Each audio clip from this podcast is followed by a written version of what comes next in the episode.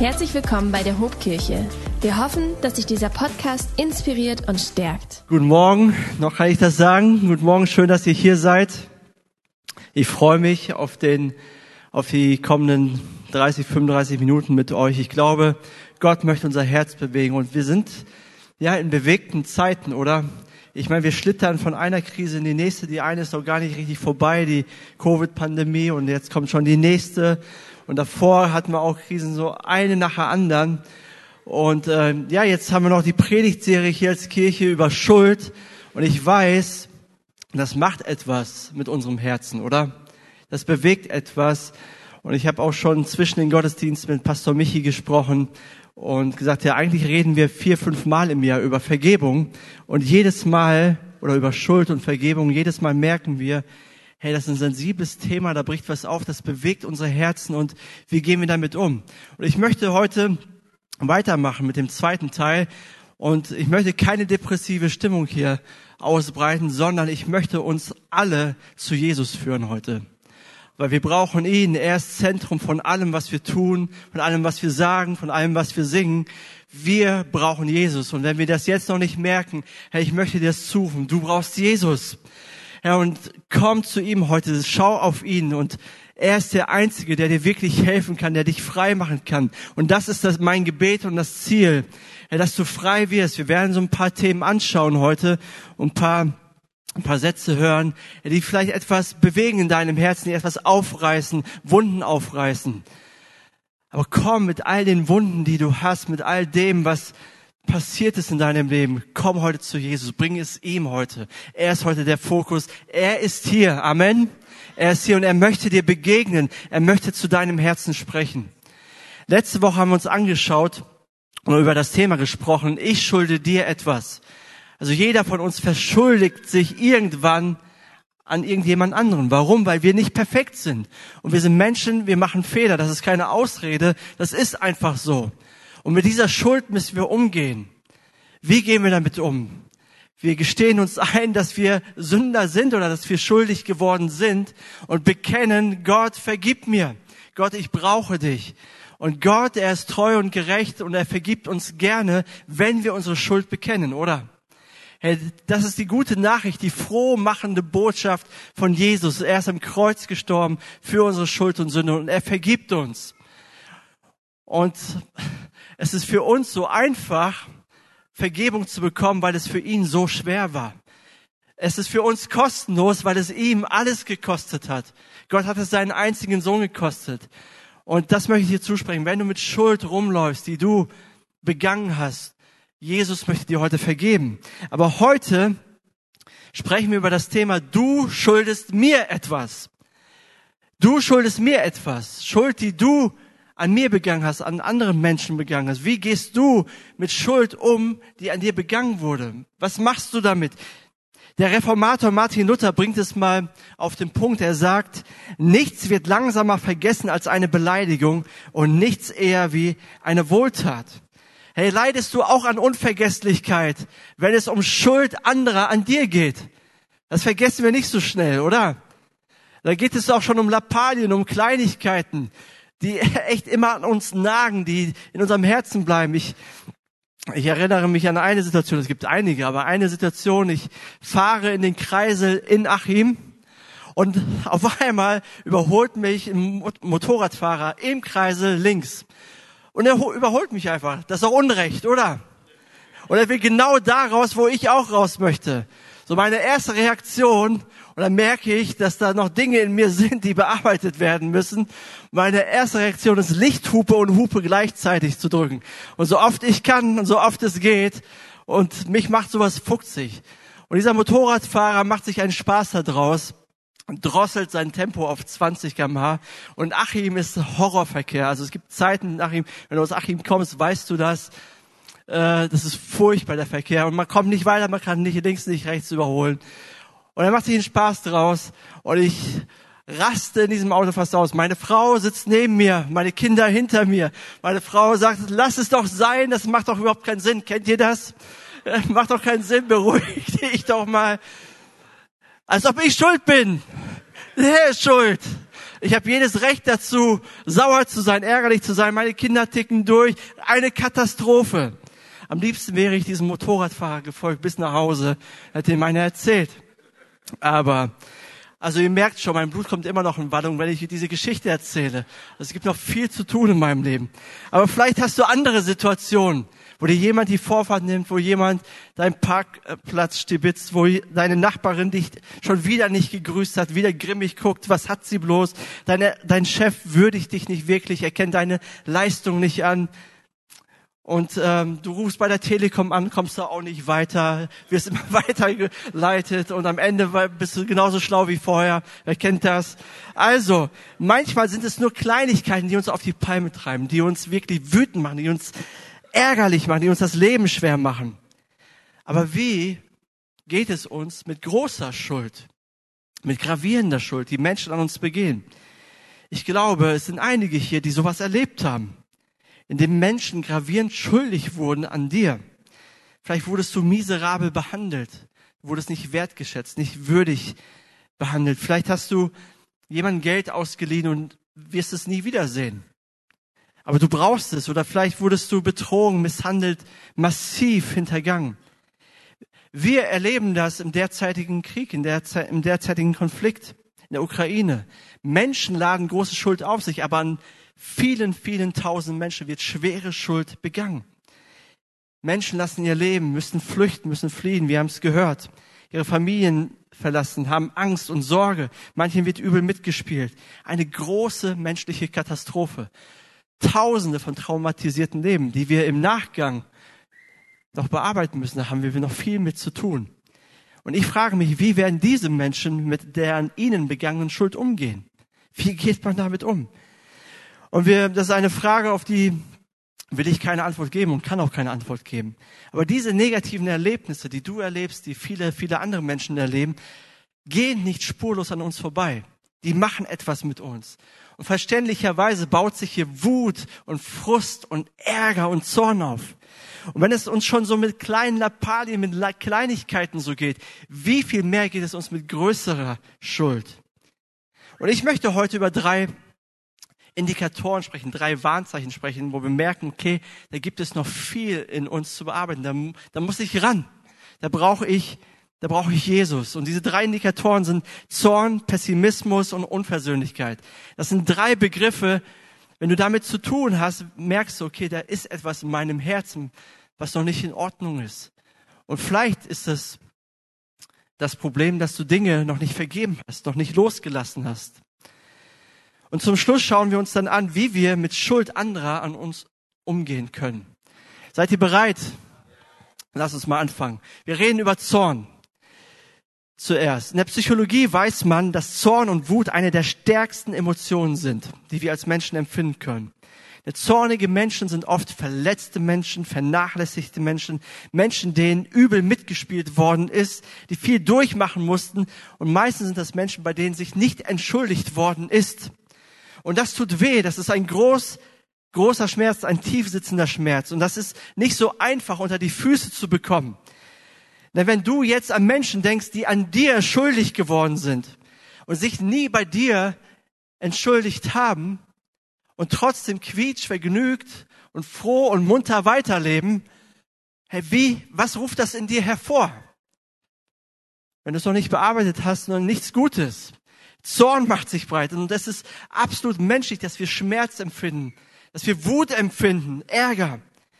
Aber Schuld, die wir nicht loslassen können, die wir nicht vergeben können, fängt an, uns innerlich zu zerfressen, uns kaputt zu machen uns zu zerstören. Wir geraten immer tiefer in die Spirale von Wut, von Zorn und das führt uns in eine tiefe Ausweglosigkeit, aus der wir nicht mehr raus können. Wir fangen an, kalt zu werden, kalt gegenüber uns selbst, kalt gegenüber anderen Menschen, kalt gegenüber Gott. Wir empfinden nichts mehr. Wir empfinden keine Liebe mehr. Wir sind nicht empfänglich dafür und können auch keine Liebe mehr weitergeben. Und woran erkennst du, dass du in so einer Negativspirale drinne bist? Das erkennst du daran, wenn du regelmäßig intensive Wutausbrüche hast. Wenn du immer wieder austickst, wenn du deinem Ärger Luft machst, wenn du dich dabei nicht unter Kontrolle hast. Und ich rede nicht von einem schlechten Tag, den du mal hast. Den hat jeder mal von uns, wo wir patzig sind, wo wir genervt reagieren, zu unserem Ehepartner, ja, vielleicht nicht die richtigen Worte finden und so weiter und so fort. Aber ich rede davon, dass Menschen ausgiebig und intensiv und unkontrolliert wütend werden. Und diese Menschen nennt man auch jähzornig. Das ist so die, höchste Stufe von Wut und Zorn. Wikipedia definiert Jähzorn folgendermaßen. Als Jähzorn bezeichnet man einen aus kleinstem Anlass oder unvermittelt ausbrechenden Zorn gegen eine bestimmte Person oder Sache. Im weiteren Sinne ist Jähzorn die psychische Disposition, zu derartigen Wutanfällen zu neigen. Also Jähzorn kann aus einem Menschen herausbrechen, wie die Lava eines Vulkans aus der Erde. Es ist plötzlich da. Du hast das nicht geplant und auf einmal rastest du aus. Ich möchte euch so ein paar Beispiele aus dem Sport geben. Vielleicht erinnert ihr euch noch an die WM 2006. Das Finale. Italien gegen Frankreich in Berlin, was uns natürlich sehr wehgetan hat. Aber nur, es war nun mal so. Und Zinedine Zidane wird wütend, er rastet aus, er gibt, er gibt einem italienischen Gegenspieler einen Kopfstoß, er fällt zu Boden theatralisch. Sekunden später sieht Zinedine Zidane, der Welttrainer und Weltspieler, die rote Karte, er verlässt das Spielfeld, hat feuchte Augen, ist in sich gekehrt. Und Frankreich, wie wir wissen, verliert das Spiel. Ein kleiner Moment, ein kleiner Wutausbruch. Oder jetzt vor kurzem Alexander Zverev, ein Tennisspieler, der bei einem unbedeutenden Doppel ausrastet, weil sich der Schiri vermutlich vertan hat. Er haut mit seinem Schläger viermal gegen den Schiedsrichterstuhl. Hinterher ist er reumütig wie ein Hund. Er sagt, das war eines der schlimmsten Momente seines Lebens. Vielleicht kennst du andere Jezorn-Anfälle. Ein Vater, der plötzlich in einem Anfall von Wut seine Kinder verprügelt. Ein Angestellter, der im im Stau steht und plötzlich anfängt zu toben und auf sein Autodach einsteckt. Ein Chef, der mit Gegenständen nach Mitarbeitern schmeißt. Weiß nicht, ob ihr sowas kennt. Aber das ist ein Problem. Wenn Menschen mehr als viermal im Jahr, so sagen Psychologen, Jähzornanfälle erleben, haben sie ein Problem und müssen dieses Problem angehen.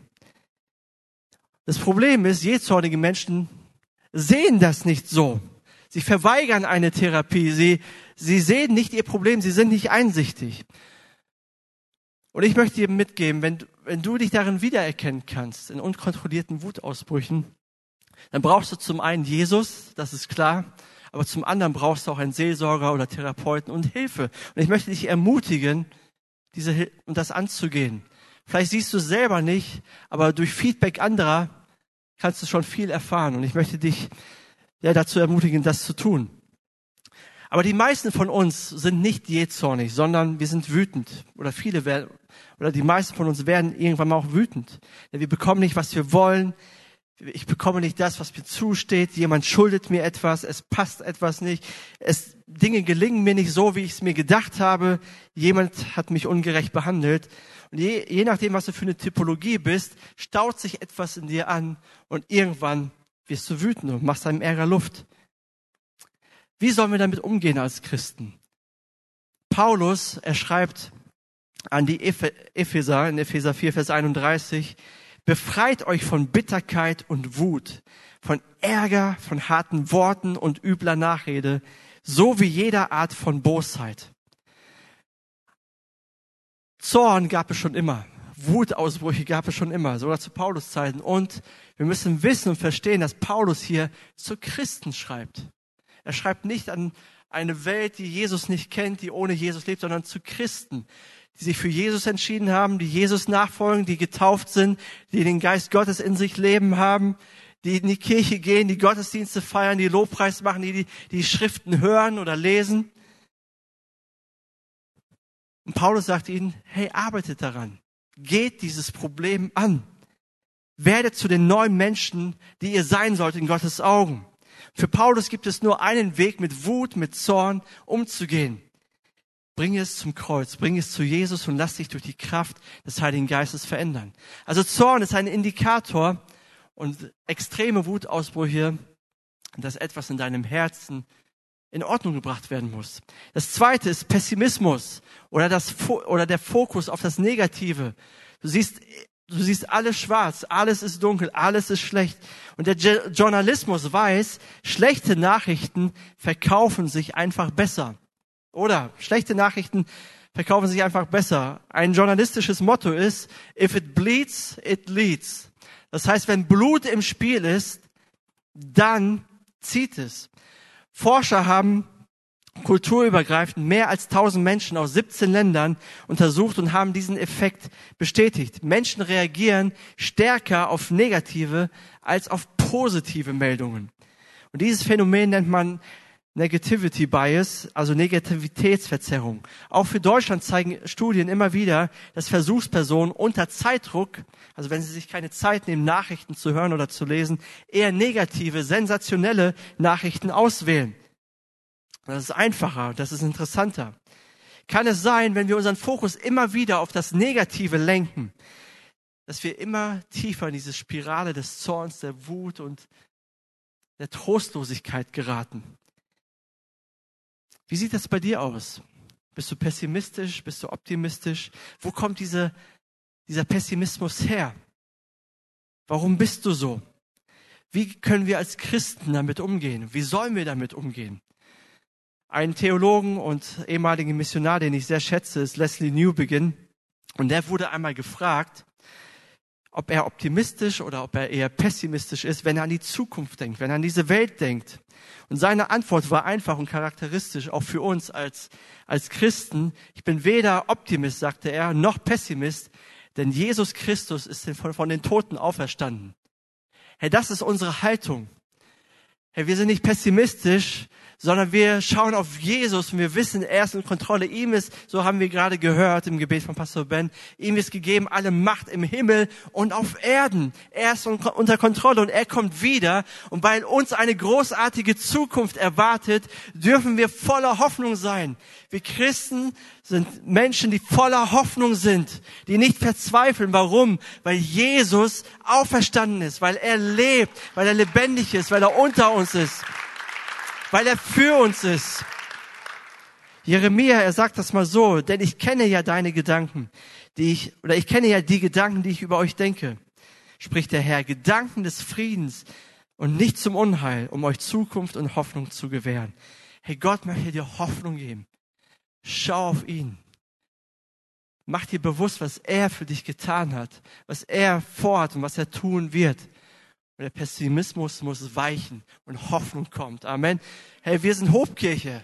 Unser Motto ist, unsere Vision ist, wir sind eine Kirche, die Hoffnung bringt.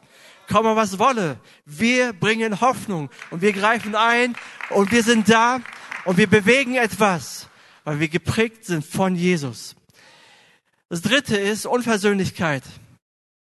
Es gibt so viele Menschen, denen die Traurigkeit ins Gesicht geschrieben ist, die traurig sind, sie haben viel Negatives erlebt, klagen Gott und die Welt an, sind nicht bereit, das loszulassen. Und ihr Leben ist geprägt von Unversöhnlichkeit. Und Unversöhnlichkeit baut eine Mauer im Herzen und macht das Herz zudem hart und unerreichbar. Unempfänglich für alles Gute. Und ich weiß nicht, was du erlebt hast und was dir widerfahren ist. Möglicherweise wurdest du immer wieder verbal niedergemacht. Menschen, die Autorität über dich hatten, haben dir immer wieder Sätze zugeworfen und zugeschmissen. Hey, du bist nichts, du bist ein Versager, aus dir wird nichts, du kannst nichts, du bist eine Enttäuschung. Vielleicht hast du körperliche Gewalt erlebt und weißt nicht, wie du damit umgehen sollst. Vielleicht bist du von Menschen, die dir nahestehen, die dir am nächsten sind, enttäuscht worden. Es gibt so viel Unversöhnlichkeit in Familien wo Brüder und Schwestern, wo Eltern und Kinder, wo Ehepartner sich nicht mehr verstehen, weil da so viel Unvergebenheit und Unversöhnlichkeit ist. Und das ist hart, das tut weh. Und dann merkst du, wie sich Verzweiflung breit macht in dir, wie Wut sich breit macht. Und vielleicht hast du gedacht, okay, ich muss irgendwie lernen, damit umzugehen und einfach damit zu leben. Zeit heilt doch alle Wunden, oder? Zeit ist wichtig, um einen Prozess zu gehen der Vergebung. Wir brauchen manchmal Zeit. Wir können nicht von heute auf morgen irgendwie so einen Schalter umlegen. Das geht oft nicht. Aber Zeit, die vergeht, wo du nicht daran arbeitest, wo du nicht an deinem Herzen arbeitest, macht dein Herz nur noch härter, je mehr Zeit vergeht. Umso destruktiver werden deine Gedanken, umso weniger lebenswert, lebenswert wird dein Leben, umso mehr Wut staut sich an.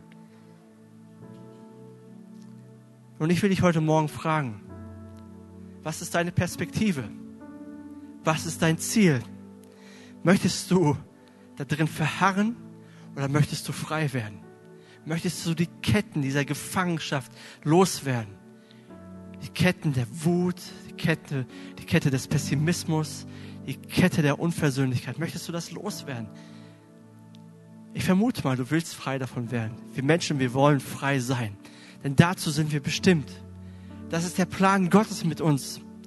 Jesus sagt einmal in Johannes 8, Vers 36, wenn nun der Sohn euch frei machen wird, so werdet ihr wirklich frei sein. Jesus ist gekommen, um uns frei zu machen. Ein für alle Mal. Jesus ist gekommen, um uns Hoffnung zu geben. Ein für alle Mal. Wie wirst du frei? Davon hat Jesus auch gesprochen. Und es gibt nur einen Weg, frei zu sein. Und wenn du Christ bist und schon zig Predigten gehört hast, dann kennst du diesen Weg, weil du schon so oft davon gehört hast. Und dieser Weg ist, wie ich am Anfang sagte, Vergebung. Ich meine, wir reden immer wieder über Vergebung, weil es uns so sehr betrifft. Der einzige Weg, um frei zu werden, ist Vergebung. Petrus fragt Jesus einmal in Matthäus 18, Vers 21, Meister, wie oft sollen wir eigentlich vergeben? Reichen siebenmal, reicht das? Was ja schon sehr, sehr oft ist. Und Jesus korrigiert Petrus und sagt, nein, 70 mal, 7 mal. Und Jesus stellt Petrus hier keine Matheaufgabe. Petrus, wie viel sind 70 mal 7? Petrus sagt, naja, 490. Okay, gut, beim 491. Mal, da bin ich durch damit. Was Jesus eigentlich sagen will, 7 ist im Hebräischen die Zahl für Vollkommenheit, für Vollständigkeit, für Fülle. Und Jesus meint damit einfach, du sollst jederzeit vergeben. Jederzeit. Wow. Ich meine, wenn man nichts zu vergeben hat, dann geht es so leicht über die Lippen. Ne? Du sollst jederzeit vergeben, ohne Limit. Aber wenn wir was zu vergeben haben, wenn da irgendwie Beef ist, wenn da Schuld ist, die andere an uns begangen haben. C.S. Lewis hat mal gesagt, jeder denkt, Vergebung sei eine nette Idee, bis er selbst etwas vergeben muss. Das war, oder? Und es gibt leider keine einfache Lösung. Ich wünschte, ich könnte euch eine einfache Lösung geben. Auch in der Seelsorge wünschte ich manchmal, hey, ich bete für dich, ich lege dir die Hände auf, ich rede prophetisch über dich und mach das und jenes und dann ist alles gut. Leider ist das nicht so. Wir müssen selber an den Punkt kommen, wo wir loslassen, wo wir vergeben können. Es gibt keinen Drei-Punkte-Plan, der abgehakt werden kann, wo du Vergebung umgehen kannst. Und Vergebung ist hart. Und je größer die Schuld, die begangen wurde an dir, umso härter ist es zu vergeben. Ich möchte eine Geschichte erzählen von Corrie ten Boom, eine Glaubensheldin des letzten Jahrhunderts, eine holländische Christin. Und sie hat während des Zweiten Weltkrieges Juden versteckt, wurde dann aber erwischt. Und so wurde sie mit ihrer Schwester, mit ihrem Vater ins KZ gebracht, in Ravensbrück. Ihr Vater und ihre Schwester starben dort. Sie überlebte es erstaunlicherweise. Und nach dem Krieg reiste sie viel umher und predigte über Vergebung. Sie sprach mit den Menschen über Vergebung. Und einmal sprach sie in einer Kirche in Deutschland. Und am Ende des Vortrags kommt ein Mann auf sie zu und sie erkennt ihn. Und sie wusste augenblicklich, wer dieser Mann war, der sie ansprach. Und sie wusste, das war der grausamste Aufseher von Ravensbrück. Und sie hat ihn vor sich. Und er kommt auf sie zu und sagt, hey, ich war Aufseher in Ravensbrück. Er erkannte sie nicht im ersten Moment. Und sie erinnert sich an all die Dinge, die passiert sind. Es läuft wie ein Film in ihr ab. Sie erinnert sich daran, wie sie nackt an diesem Mann vorbeigehen musste. Sie erinnert sich, wie ihre Schwester, wie ihr Vater leiden musste unter ihm. Und sie sagte in diesem Moment, als sie ihn so sieht, fühlt sie sich so kalt, so voller Wut, so voller Zorn. Und dann sagt er zu ihr, ich bin Christ geworden. Und ich habe weiß, ich habe Grausames getan, aber Gott hat mir vergeben. Und ich flehe Gott an, eines meiner Opfer persönlich um Vergebung bitten zu dürfen. Und im Verlauf des Gesprächs stellt er dann fest, dass sie eines der Opfer ist. Und dann sagt er, Fräulein Ten Bohm, Ihnen wurde einmal vergeben. Können Sie auch mir vergeben? Sie ist eine Predigerin, hat zigmal über dieses Thema gesprochen. Wahrscheinlich würde sie das jetzt machen, einfach Ja sagen. Sie sagt, ich konnte es nicht. Ich konnte nicht vergeben. Sie musste an ihre Schwester denken, an ihren Vater, wie sie leiden musste. Sie fühlte nur Hass und Schmerz. Doch dann trifft sie äh, eine Entscheidung, unabhängig ihrer Gefühle. Und sie spricht ein Gebet und sie betet. Danke, Jesus, dass du mein Herz verändert hast. Du hast mir Gottes Liebe durch den Heiligen Geist geschenkt. Danke, Vater, dass deine Liebe größer ist als mein Hass und meine Unversöhnlichkeit. Was für ein Gebet. Und dann sagt sie, passiert etwas Außergewöhnliches. Sie beschreibt es so, in dem Moment, als ich das ausgesprochen habe, war ich frei. Und ich konnte sagen, gib mir deine Hand, Bruder. Und sie reichen sich die Hand und sie spürt, wie die Liebe Gottes aus ihren Armen strömt. Und ihr Resümee ist, du wirst das Meer der Liebe Gottes nie so deutlich spüren, wie wenn du deinen Feinden vergibst. Was für eine krasse Frau. Was für eine Glaubensheldin. Es gibt keinen leichten Weg. Es gibt nur den einen Weg. Kannst du vergeben? Ich glaube nein. Keiner von uns kann vergeben. Ob es kleine Schuld ist, ob es große Schuld ist. Wir Menschen, wir sind aus uns selbst heraus einfach unfähig dazu. Wir kriegen es nicht gebacken, wir kriegen es nicht hin, auch wenn wir wollen. Was ist das Geheimnis und der Schlüssel für Vergebung? Ich öffne mein Herz weit, Jesus, so wie wir gesungen haben. Ich öffne mein Herz weit, Jesus. Und ich bitte dich, dass du mir begegnest mit deiner Liebe Komm mit deiner Liebe. Erfüll mich mit deiner Liebe. Die Liebe Gottes wird dich dazu befähigen, loszulassen, Schuld anderer zu vergeben. Paulus, er beschreibt das mal so im zweiten Korintherbrief 5, Vers 19 bis 21. Er sagt, denn Gott war in Christus und versöhnte so die Welt mit sich selbst und rechnete den Menschen ihre Sünden nicht mehr an. Das ist die herrliche Botschaft der Versöhnung, die er uns anvertraut hat, damit wir sie anderen verkünden. So sind wir Botschafter Christi und Gott gebraucht uns, um durch uns zu sprechen. Wir bitten inständig so, als würde Christus so es persönlich tun. Lasst euch mit Gott versöhnen. Denn Gott machte Christus, der nie gesündigt hat, zum Opfer für unsere Sünden, damit wir durch ihn vor Gott gerechtfertigt werden können. Das ist der Schlüssel. Gott hat uns geliebt, er hat uns vergeben und er hat uns Jesus Christus gegeben. Obwohl er unschuldig war, obwohl er nicht gesündigt hat, wurde er für uns zur Sünde gemacht. Und wenn du mit Gott versöhnt bist, kannst du Versöhnung mit anderen leben. Jesus ist deshalb gestorben, damit wir eine Zukunft haben. An seinem Kreuz können wir unsere Wut, unseren Zorn, unseren Ärger, unsere Ver Unversöhnlichkeit ablegen. Und er gibt uns eine neue Perspektive, eine neue Hoffnung. Er lässt das Vergangene vergangen sein. Und er öffnet uns einen Weg für Frieden, für Versöhnung, für Hoffnung. Aber Gott bleibt nicht unberührt von deinem Schmerz. Es geht ihm nahe. Er kann dich verstehen. Er kann deine Qualen, deine Schreie verstehen. Warum? Weil er selbst in Jesus ans Kreuz gegangen ist. Weil er deine Schuld und meine Schuld getragen hat. Weil er gelitten hat. Er kann nicht verstehen. Und trotz allem Schmerz sagt Jesus, Vater, vergib ihnen, denn sie wissen nicht, was sie tun. Warum kann er das sagen? Weil er die Schuld trägt. Er trägt die Schuld.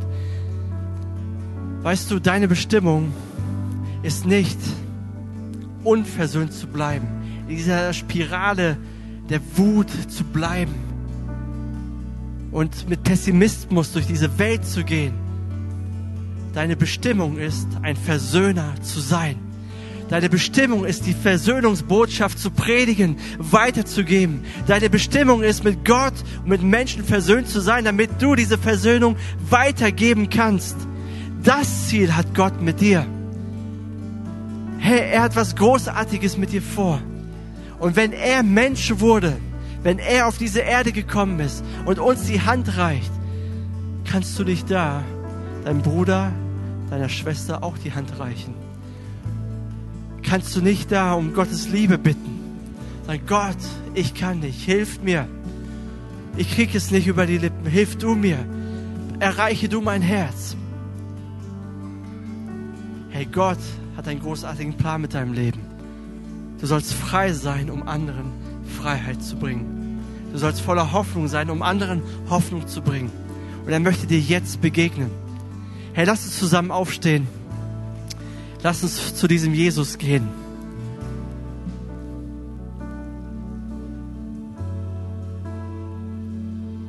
Und ich weiß nicht, was so in deinem Herzen ist, was sich da so er versteckt hat, eingenistet hat, was sich da so bewegt. Vielleicht ist was aufgebrochen, mit Sicherheit.